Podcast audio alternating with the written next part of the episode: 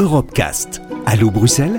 Présenté par Thomas Cox et Ulrich Heugeveld. David Cameron annonce qu'il va organiser un référendum sur le maintien ou la sortie de son pays sur Euradio. Bonjour et bienvenue dans une nouvelle édition d'Allo Bruxelles. Votre émission on évoque une réalité européenne. Aujourd'hui, nous allons parler de langue au sein de l'Union et plus particulièrement du multilinguisme. Bonjour Ulrich. Oui, bonjour Thomas. Alors, les institutions de l'Union européenne sont elles-mêmes une sorte de babel linguistique. Comment la fait-on fonctionner? Alors, effectivement, hein, les chiffres peuvent un peu donner le tournis. L'Union euh, compte 24 langues officielles et quand les députés du Parlement européen s'expriment, il y a 552 combinaisons euh, possibles.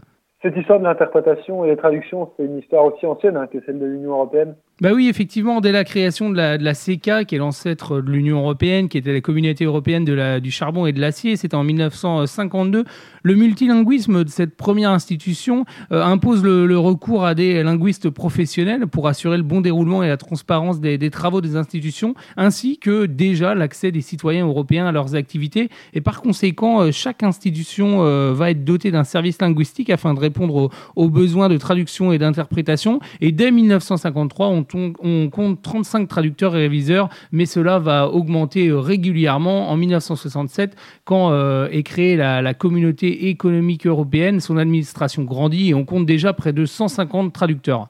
Et avec cet agrandissement, euh, les sujets euh, se complexifient également. Hein. Alors effectivement, on traite de tout hein, dans la communauté économique européenne et de sujets souvent euh, très techniques. Et c'est dans cet objectif que sont recrutés les premiers, un métier assez original, ce qu'on appelle les terminologues. C'était au début des années 1960. Ils sont chargés de trouver des traductions à des mots ou des expressions qui n'ont pas toujours d'équivalence dans d'autres langues. Et est-ce l'entrée de nouveaux pays en 1973 qui entraîne un basculement vers l'anglais? Alors effectivement, hein, l'adhésion du, Royaume-Uni en 1973 va contribuer à faire basculer la politique linguistique de la, communauté. Il faut savoir qu'avant, même si le multilinguisme était, euh, était de rigueur dans les traductions et, et dans les interprétations, c'est quand même le français qui était la principale langue de, de travail. Et effectivement, il y a une langue de, de travail qui va euh, s'imposer, c'est l'anglais. Ce que les mauvaises langues appellent le, le globish, hein, une langue anglaise finalement assez, euh, assez appauvri. L'élargissement de 2004, euh, c'est une révolution. Ah oui, quand même, hein, on passe de 15 à 24 euh, pays. Euh, depuis, il y en a 3 de plus et 1 de moins. Euh, et on double surtout, hein, dans, le, dans, le sujet qui nous anime aujourd'hui, le nombre de langues officielles. Et aujourd'hui, plusieurs services remplissent les missions de traduction et d'interprétation.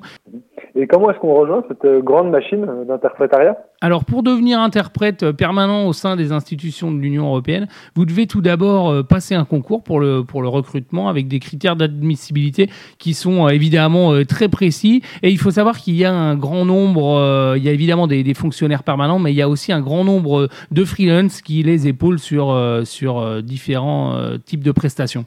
Merci beaucoup Ulrich, à bientôt. Merci Thomas, à bientôt. Retrouvez l'intégralité des Europecast sur euradio.fr.